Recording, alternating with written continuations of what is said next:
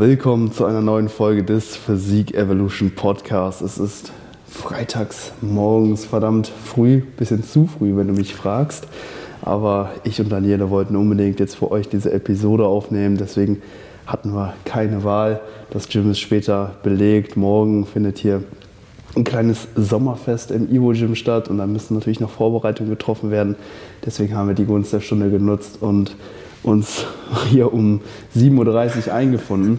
Also heute eine Podcast-Episode mit vielleicht noch ein bisschen Müdigkeit, aber wir kontern natürlich gezielt hier mit unserem Energy Drink. Richtig, richtig, richtig.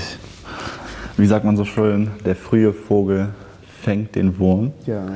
Wir sind jetzt zwei frühe Vögel, die jetzt auch hier auf jeden Fall super Content bringen. Ähm, unsere Themen heute, ich glaube, wir reden über dein Wochenende, hm. ähm, was du letzte Woche alles getan hast. Du warst ja unterwegs.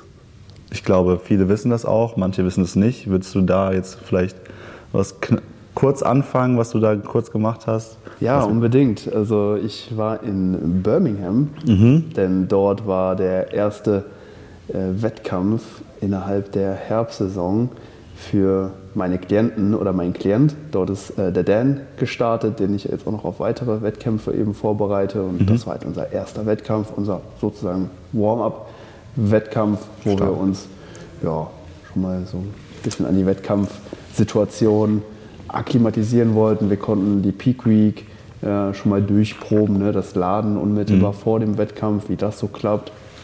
Haben ihm schon mal, eine, schon mal ein paar Farbschichten verpasst. Und ähm, dieses ganze Prozedere, was so ein Wettkampf mit sich bringt, schon, eben schon mal durchlaufen können. Ja. In, äh, mit, mit Anbetracht der Tatsache, dass wir halt in, äh, in ein paar Wochen dann eben noch hier in äh, Deutschland und Österreich äh, sehr, sehr prestigeträchtige Wettkämpfe eben noch vor uns haben.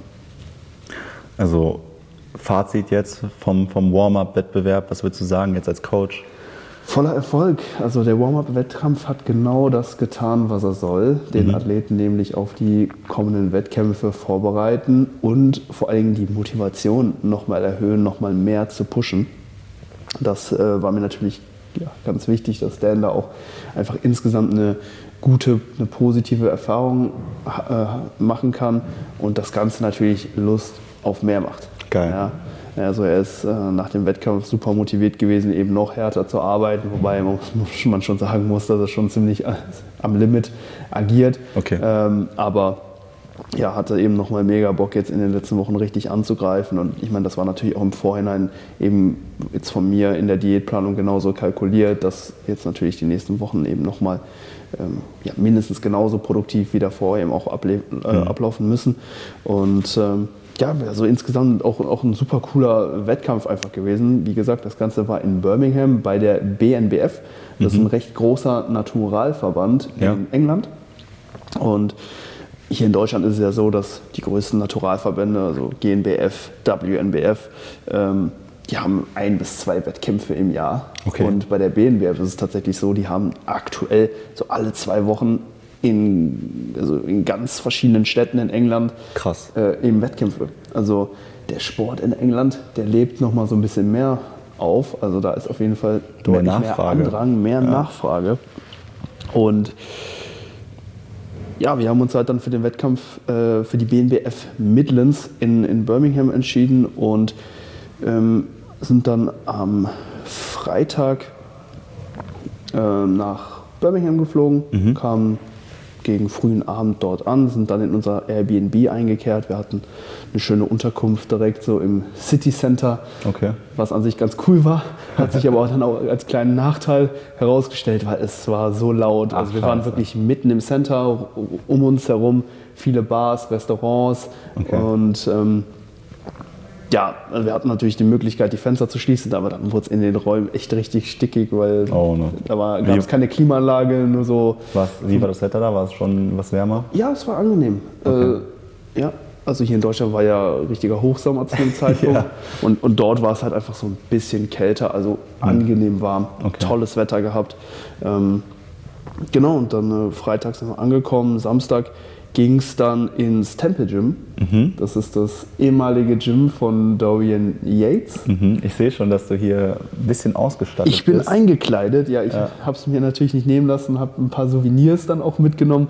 Mache ich eigentlich immer, wenn ich irgendwie so auf Bodybuilding-Reise bin. Wenn Perfekt. ich in so einem Gym bin, dann ja. will ich das Gym natürlich auch unterstützen und dann ja. kaufe ich mir da auch so ein paar äh, Accessoires. Und, ähm, das sind aber auch super Andenken. Ah, voll. Weil wenn du sowas dann hast, ob du dann darin trainierst oder nicht, oder das einfach nur als so ähm, Kleinigkeit, als, als Souvenir halt mitnimmst, mhm. beides top. Du hast dann immer die Erinnerung, die ja. Connection dazu. Ja. Ist immer eine schöne, sag ich mal, Kleinigkeit, die man für sich dann haben kann. Voll. Erst recht für, sag ich mal, einen, einen, einen Fitness-Enthusiasten wie dich. Ja. Ganz klar, ich weiß, wüsste gar nicht, was ich sonst da aus ähm, Birmingham hätte mitbringen sollen, ja. so als Andenken oder so. also ich kaufe mir dann immer in den Gyms irgendwie ein bisschen Kleidung und dann äh, ja. hat man da auch im Nachhinein noch was von. Ähm, cooles Gym auf jeden Fall. Temple Gym, mega geil. Empfehlung geht auf jeden Fall raus. Ich mhm. habe im Vorhinein so ein bisschen natürlich Research betrieben. Okay, was für Gyms gibt es da vor Ort? Das mache ich nicht immer, wenn ich in irgendeine Stadt gehe. Ne? So, okay, was, wichtig, ist das, wichtig. was ist das coolste Gym? Und die Suche war so ein bisschen ernüchternd, weil so diese ja, speziellen, ähm, wirklich dedicated Hardcore-Gyms, die gab es nicht so viel. Okay. Und vom Temple Gym wurde mir auch von vielen Seiten her so ein bisschen abgeraten tatsächlich, Ach, weil das wohl nicht mehr dasselbe sein sollte wie damals, als Dorian Yates, also der hm. äh, Olympia-Bodybuilder, ja, ja. tatsächlich das Gym noch selber, also noch selber der Owner war. Also er ist mittlerweile nicht mehr der Besitzer, er hat es weiterverkauft. Ach krass. Und, aber es läuft natürlich immer noch unter dem Namen Temple Gym. Ja, ja, klar.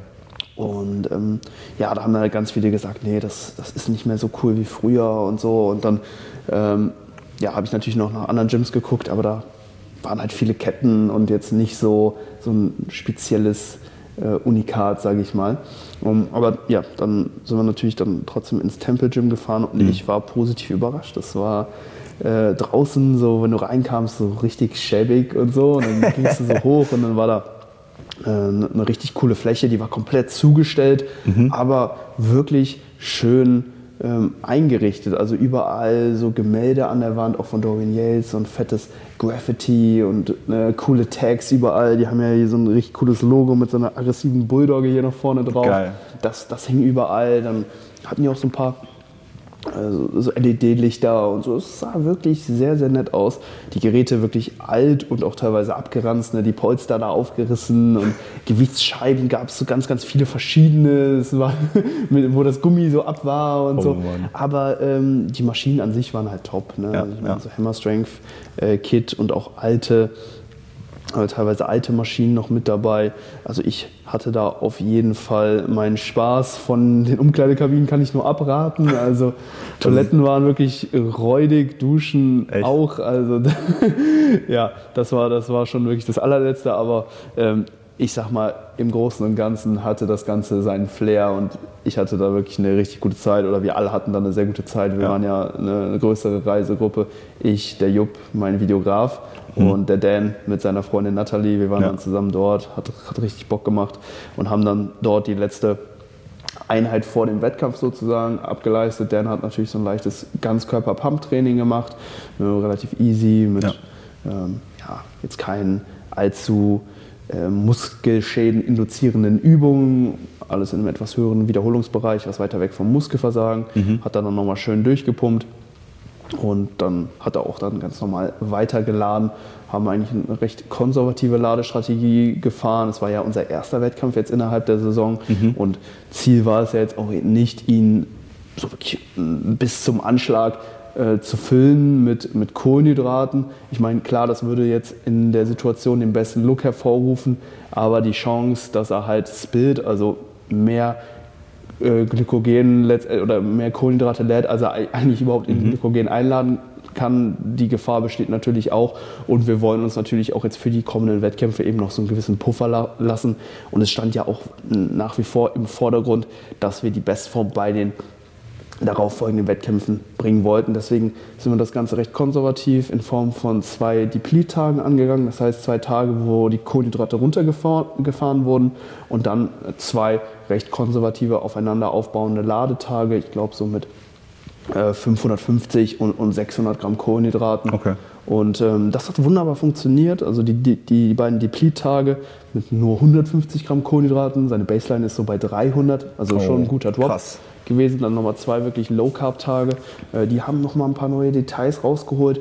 Und dann die beiden Ladetage haben ihn halt gefüllt und nochmal mehr Separationen und einfach einen volleren Look dann nochmal hervorgerufen, ohne dass wir seinen mittelfristigen Diätfortschritt irgendwie gemindert hätten. Ne? Mhm. Ich meine, wenn du natürlich sagst, so, ey, ich will den jetzt komplett vollladen, den Athlet, dann musst du natürlich auch in Kauf nehmen, dass dann äh, der ja, Look also der, der, Look vielleicht zu dem Zeitpunkt gut ist, mhm. aber ähm, du dann halt, ich sag mal, den kurz- oder mittelfristigen Fettverlust so ein bisschen dann dafür auf der Strecke lässt. Ne? Ich meine, du konsumierst dann auch mehr Kalorien, das mhm. heißt, du bist dann vielleicht in einem Kalorienüberschuss, während du lädst. Ja. Und damit ähm, kannst du halt deinen Diätfortschritt in, im Sinne von Fettverlust halt auch so ein bisschen sabotieren. Und ne, wie schon gesagt, es ist ein Warm-up-Wettkampf. Fokus war bei den Wettkämpfen darauf, äh, die Bestform zu bringen. Deswegen das Ganze eher konservativ. Genau, so haben wir den äh, Samstag dann verbracht. Temple Gym, danach ging es zurück in, ins Airbnb. Dan hat entspannt gegessen, die Beine hochgelegt. Ich habe die ersten beiden Farbschichten aufgetragen. Du hast die aufgelegt? Definitiv, ja. Okay. Ähm, ähm, wie, also, wie, wie sieht das denn aus? Ich dachte immer, man, man also ich kenne das nur von diesen Pro-Bodybuilding-Shows, wo Leute dann irgendwie die, die äh, keine Ahnung, Leute kennen in den Hotels, die das dann anbieten und sowas. Mhm. Dann gehen die hoch in die Hotelräume und werden da voll gesprayt oder angemalt. Genau. Es gibt ja verschiedene Techniken.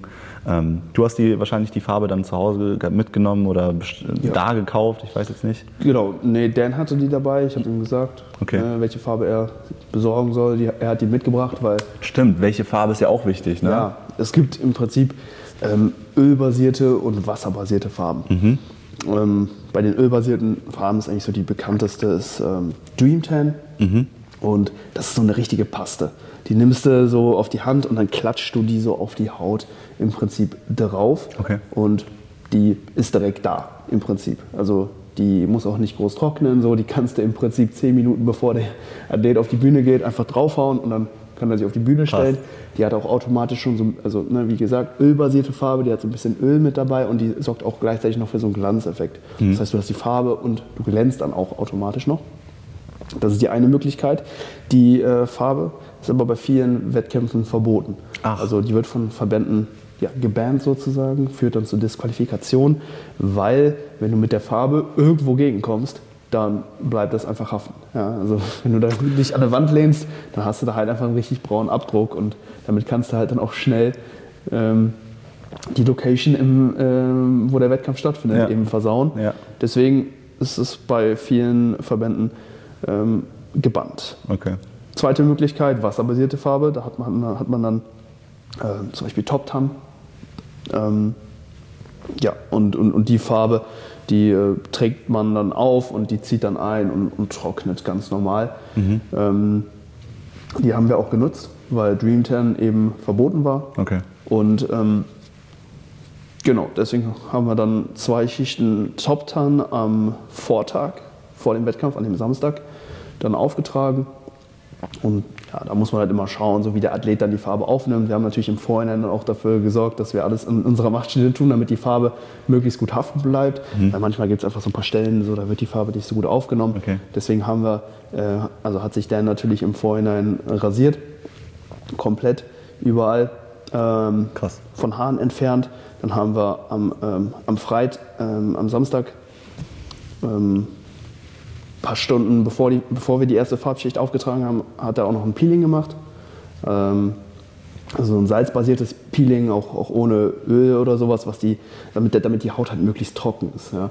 Auch, auch kein Deo mehr benutzt Respekt, oder sowas. Respekt. Also da muss man dann schon so ein paar Dinge beachten, damit die Farbe dann wirklich am Ende on point dann auch kommen kann und ja, die Haut die Farbe wirklich auch überall aufnimmt.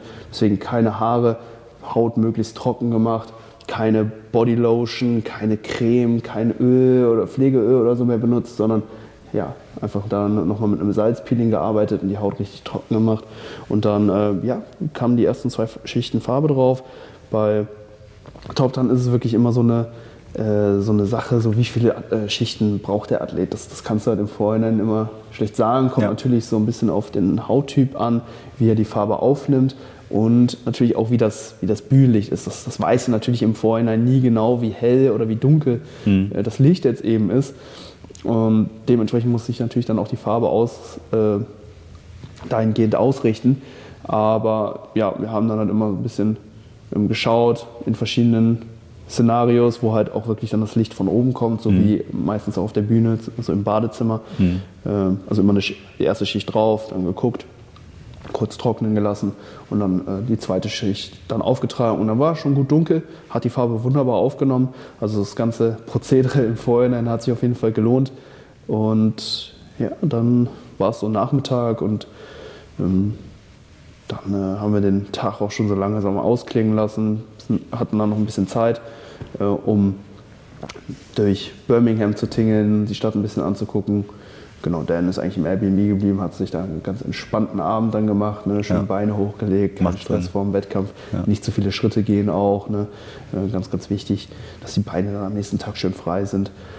Und ja, dann hatten wir eine gute Nacht, dann ging es am nächsten Morgen dann äh, so langsam los, nachdem wir dann die dritte und finale Farbschicht dann aufgetragen okay. haben. Also am nächsten Morgen kam dann nochmal eine Farbschicht drauf. Dann haben wir zum Beispiel auch Gesicht, Hände und Füße und so gemacht. Und zum Beispiel, ja, was auch wichtig zu beachten ist, ist, dass man sich dann so ein Bettlaken auch mitnimmt, damit man halt ja, nicht dann das Bett vom Airbnb da komplett ja. versaut. Ne? Also haben wir im Vorhinein wirklich an alles gedacht. Ähm, nee, und dann ähm, finale Farbschicht und dann ab zum, zur Wettkampflocation. Das war in einem Theater.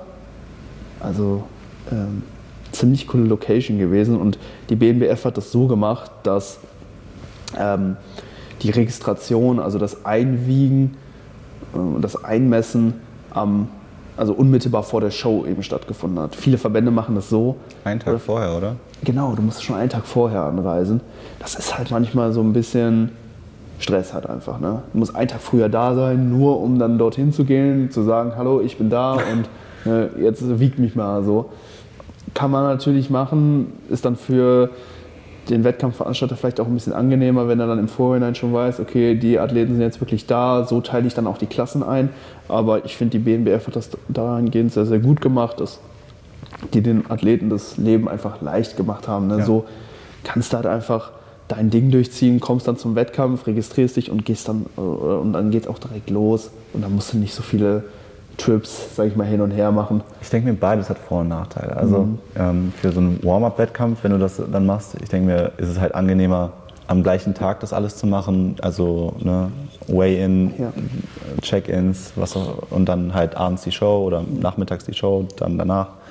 Das ist halt definitiv angenehmer halt. Ähm, aber sagen wir mal, das ist jetzt deine, deine, deine letzte Show, wo du halt wirklich in Peak-Form bist, in Peak-Vorbereitung. Dafür hast du trainiert. Das ist jetzt da, wo du richtig performen willst. Vielleicht ist es dann auch angenehm, schon einen Tag vorher da zu sein, die Location abzuchecken, vielleicht sogar kurz die Bühne abzuchecken, wie das Licht fällt und sowas. Ja. Sich ein bisschen einfach mental vorzubereiten, ja. als, sag ich mal, an dem gleichen Tag direkt zu sehen, okay, das ist die Location, hier muss ich mhm. performen. Du hast vielleicht mhm. eine halbe Stunde Zeit, dich vorzubereiten oder sonst was. Ja, der Punkt dieser Akklimatisierung ist, glaube ich, ganz wichtig. Ja. Ähm, jetzt der nächste Wettkampf ist in Österreich mhm. und ähm, meine Athleten werden überwiegend mit dem Auto anreisen. Das sind halt gute acht Stunden Fahrt.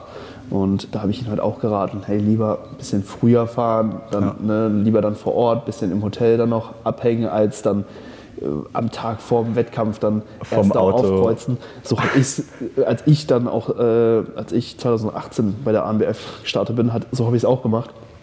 Und das war die schlimmste Autofahrt meines Lebens.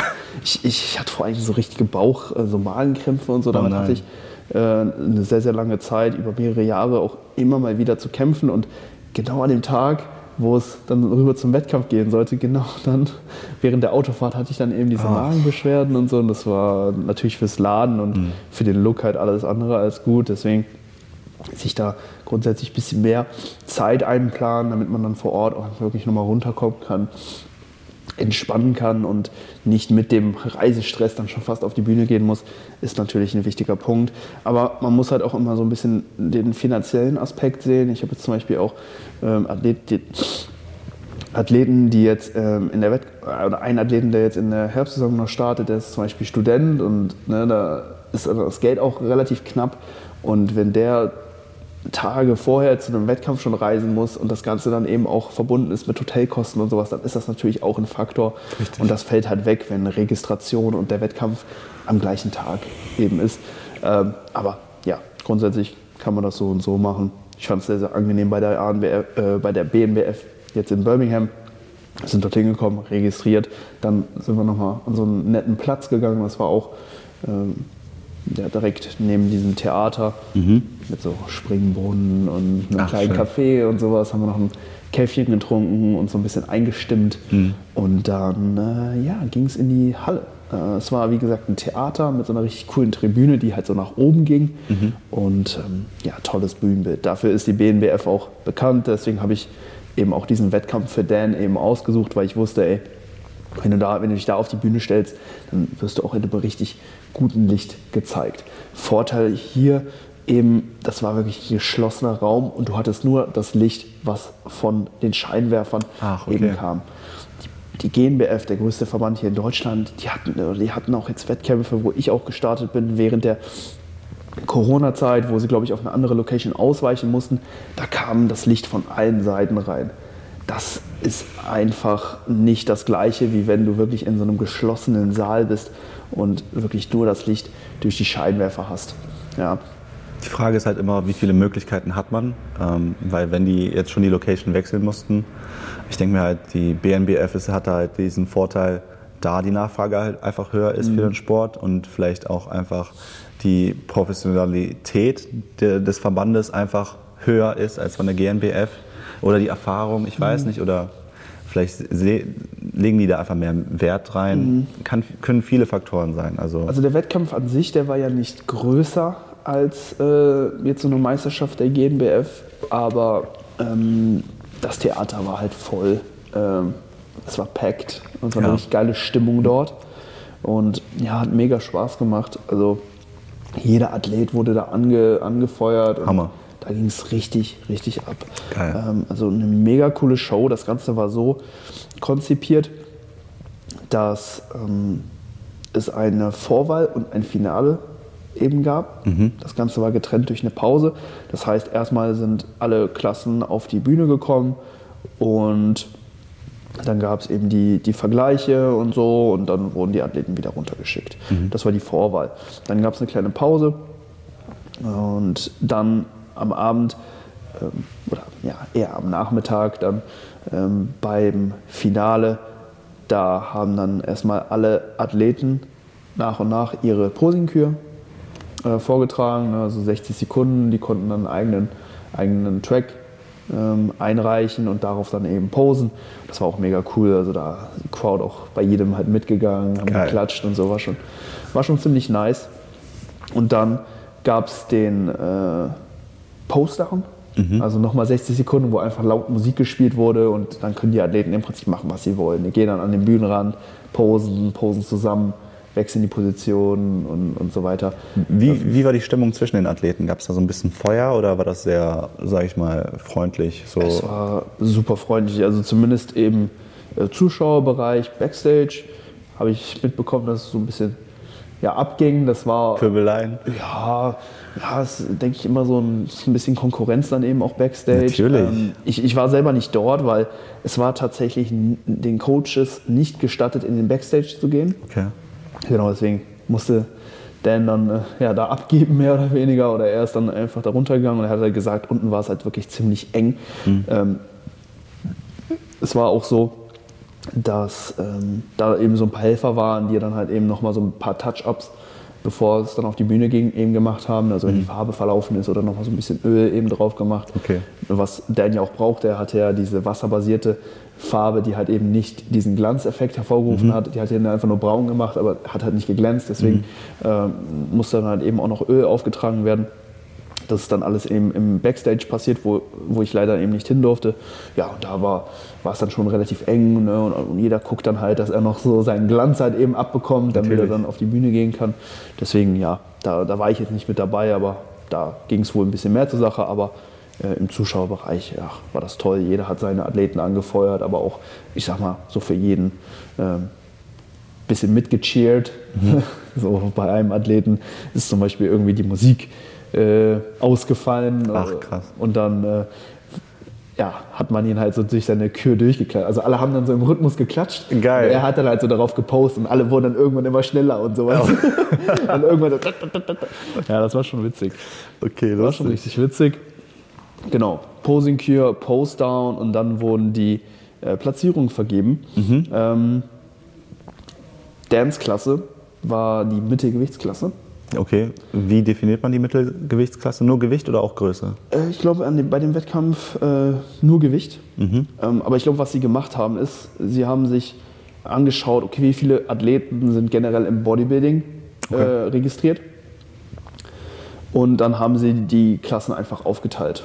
Also Ah. wir haben natürlich das Gewicht genommen und dann, sage ich mal, wenn es 20 Athleten gab und äh, vier, und vier Klassen beispielsweise, Leichtgewicht, super äh, Leichtgewicht, Mittelgewicht, Schwergewicht, whatever. Ähm, dann haben sie einfach die, die leichtesten fünf ins Leichtgewicht, die fünf danach ins Superleichtgewicht, dann Mittelgewicht, Schwergewicht halt gemacht. Ähm, bei, bei Dance-Klasse, glaube ich, gab es eine ziemlich große Gewichtsspanne. Ja. Also war, da waren dann tatsächlich auch Athleten, die gute 8 Kilo noch mal schwerer waren als Boah.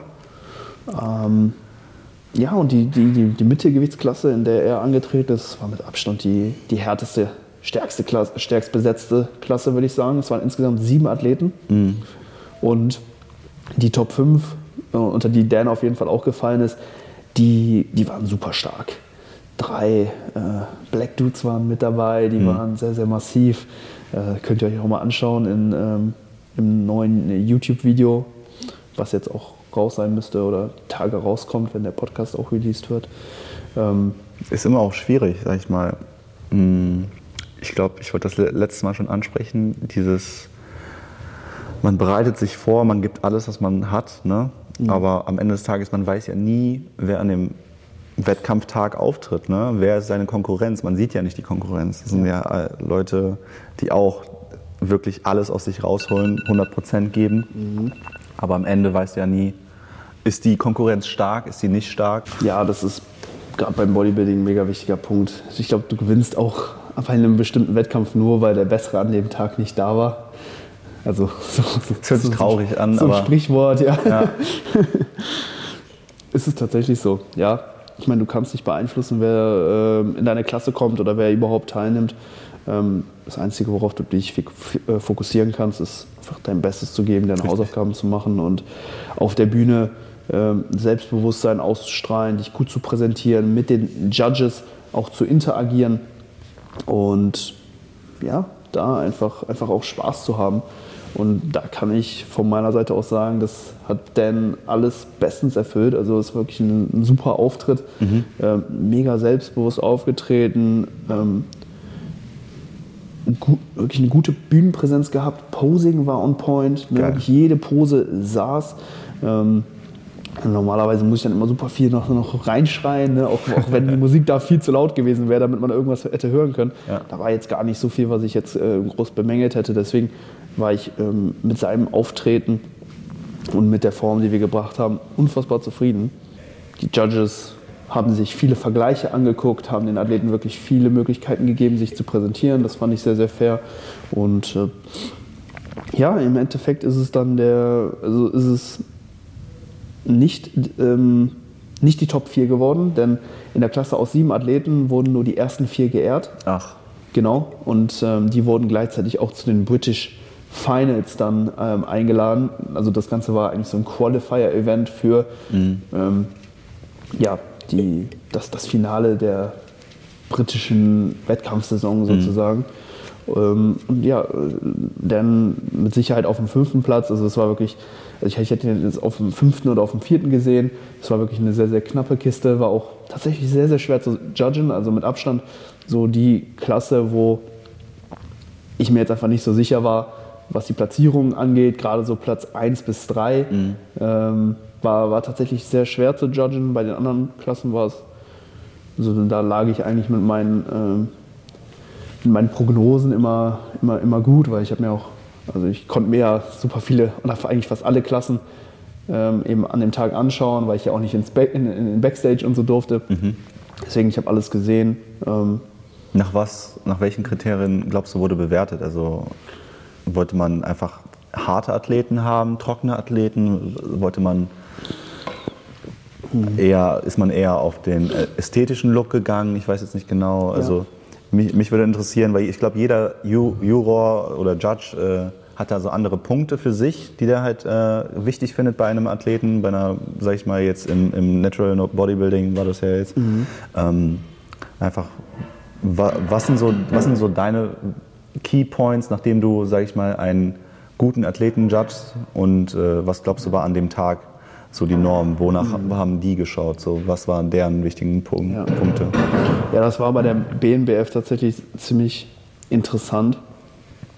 Ich hatte das Gefühl, da wurde nicht so stark die, die Härte, also wie wenig Körperfett du im Prinzip hast, wie abgezogen du kommst, bewertet, mhm. sondern dort war der Fokus so ein bisschen mehr auf der gesamten Shape. Mhm. Also ähm, auf ist, ich meine, das hängt halt auch immer so ein bisschen mit dem Teilnehmerfeld zusammen.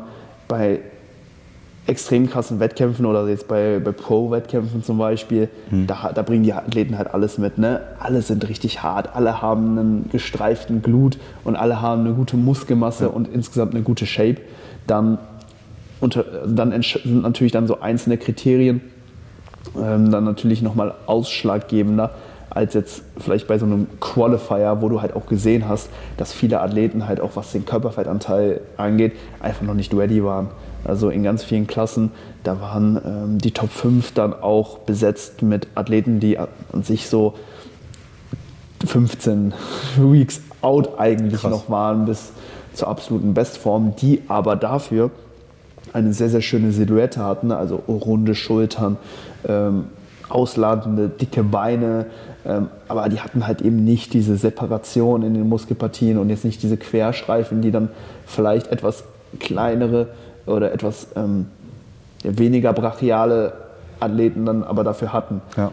Und die haben sich oftmals, also tendenziell einfach besser platziert. Also ne, wow. diese, diese muskulöseren, ähm, volleren, weniger definierten Athleten. Es war also nicht so, dass Härte ein Grundkriterium für eine gute Platzierung war. Wurde anscheinend auch nicht belohnt. Es wurde nicht belohnt, genau. Ja. Da kamen dann halt Dudes, wo du halt richtig gesehen hast, boah, die haben richtig, richtig gearbeitet. Ja. Die waren abgezogen ja. und so, aber die waren einfach von der Muskelmasse her noch nicht so weit entwickelt, wie dann vielleicht die, die, die etwas softer waren, dafür aber dann ein cooles Posing äh, hatten und einfach von der Silhouette her so ein bisschen voller, voller, runder einfach genau. aussahen. Und das finde ich tatsächlich auch oftmals gar nicht so leicht, leicht zu judgen. Mich zieht es persönlich auch immer so ein bisschen mehr im hin zu den vielleicht etwas softeren Physiks, die aber runder und einfach muskulöser mhm. eben dann eben aussehen. Ähm, und, und, und so wurde da halt eben auch gewertet, was ich auf jeden Fall nachvollziehen kann. Aber ja, tendenziell eine, eine gewisse Härte war jetzt kein Grundkriterium für eine gute Platzierung und wurde tendenziell auch weniger bewertet, habe ich das Gefühl. Ich schätze mal, Dan hat trotzdem das Gesamtpaket mitgebracht, so gut er konnte. Ja. Ähm, ein fünfter Platz für ein Warm-up ist, glaube ich, eine super Leistung. Ich glaube, da kann man nicht äh, mit einem traurigen Gesicht nach Hause gehen. Das ist in meinen Augen voller Erfolg. Wie viele Wettkämpfe folgen denn noch? Jetzt für Dan zum Beispiel oder für deine anderen Athleten, was ja. steht denn jetzt noch auf dem Programm? Ich glaube, du bist da ein bisschen packed in deinem Schedule. Ich bin packed, ja. Ja, es steht einiges an. Ähm, Ende September geht es jetzt nach Wien. Mhm. Da werden wir ein paar Tage verbringen. Und dann ähm, geht es von Wien aus nach Linz. Denn da in der Nähe, genauer gesagt in Perg, findet dann am 1.10. die ANBF statt, die österreichisch, österreichische Meisterschaft. Das wird ein super Wettkampf. Dann, äh, genau, da, da, da ist Dan auf jeden Fall auch am Start. Dann geht's weiter, zwei Wochen später, zur Evo Classics hier in Siegen. Das wird natürlich ein wahnsinniges Event und auch von dem Teilnehmerfeld her, glaube ich, der härteste Wettkampf. Also super viele Prof also Athleten, die bei anderen Verbänden auch schon die Profikarte haben und so, werden dort starten. Also Krass. da kommt alles, was Rang und Namen hat, auf jeden Fall zusammen. Werden, werden die Profis noch unter den Am Amateuren mit, echt? Die werden da mitmachen? Also Ja. da wird es keine Trennung geben? Nee, wir unterstehen ja keinem Dachverband. Deswegen haben die Profikarten, die die Athleten bei anderen Verbänden haben, bei uns keine Auswirkungen sozusagen. richtig. Ne? Ja. Das wird äh, ordentlich. Wird ordentlich. Ja. Das ist der zweite jetzt noch folgende Wettkampf, beziehungsweise der dritte Wettkampf innerhalb der gesamten Saison. Mhm. Eine Woche später geht's nach, ähm, wo geht's hin? Die, geht zur GNBF, also zur deutschen Meisterschaft. Der, findet wo der statt? GNBF. Wo findet die statt? Die haben jetzt den Wettkampfort verlegt. Ursprünglich wollten die auch in Siegen den Wettkampf veranstalten, genau Mhm. da, wo die Evo Classics auch stattfindet, in der Siegerlandhalle, was übrigens eine richtig geile, fette Eventhalle ist, Ja. die auch äh, eigentlich alles mit sich bringt, was man sich so erhofft. Ne? So eine aufsteigende Tribüne Hm. äh, und einen geschlossenen Raum, wo wirklich dann nur Gutes Licht. gutes Licht äh, eben auch dann ist. Und, aber die haben den Wettkampfort verschoben ähm, in irgendeinen komischen Ort. Mir fällt der Name nicht ein, aber es ist von hier, von Köln aus, sind es gute vier Stunden Autofahrt nochmal. Okay, Ein bisschen schade. Siegen wäre natürlich ein Heimspiel gewesen, wäre deutlich entspannter gewesen, aber definitiv. so, so, so, so, so soll es dann sein. Das ist dann der, der vierte Wettkampf. Und dann geht's zum Finale nach München zur WNBF Germany am 31.10. Also der Oktober wird full. Vier Wettkämpfe äh, in einem Monat, viele Reisen, viele Wochenendtrips. Wird aber eine super geile Zeit. Wie gesagt, Birmingham hat schon so Spaß gemacht. Ja, ich freue mich auf alles, was noch kommt. Ja. So, da sind die Kameras uns wieder abgekratzt. Wir wollten uns aber jetzt auch hiermit nur noch bedanken fürs Zuhören bzw. fürs Zuschauen. Für alle die, die bei YouTube eingeschaltet haben. Mit dem Code HYPER könnt ihr 10% auf das gesamte Sortiment von Evo Sports für sparen. Und zum, jeder, und zum Ende jeder Episode packen wir wie immer einen Track auf unsere Spotify-Playlist. Ich nehme von Space 92 The Door Techno-Track. Daniele, was gibt's bei dir? Ich nehme von Justin Rari, wie der Ferrari. der Song heißt Free Lizzy, L-E-Z-Z-Y. Stabil. Alles klar. Leute, im Anschluss geht es hier direkt weiter. Wir wollen dann in der äh, nächsten Episode, die wir jetzt direkt auch aufnehmen werden, noch ein paar Fragen von euch beantworten. Also ich hoffe, das Fazit zum ersten Wettkampf der Herbstsaison in Birmingham hat euch gefallen und schaltet dann auch bei der nächsten Episode beim QA auf jeden Fall wieder ein. Macht's gut, bis dahin. Ciao, ciao.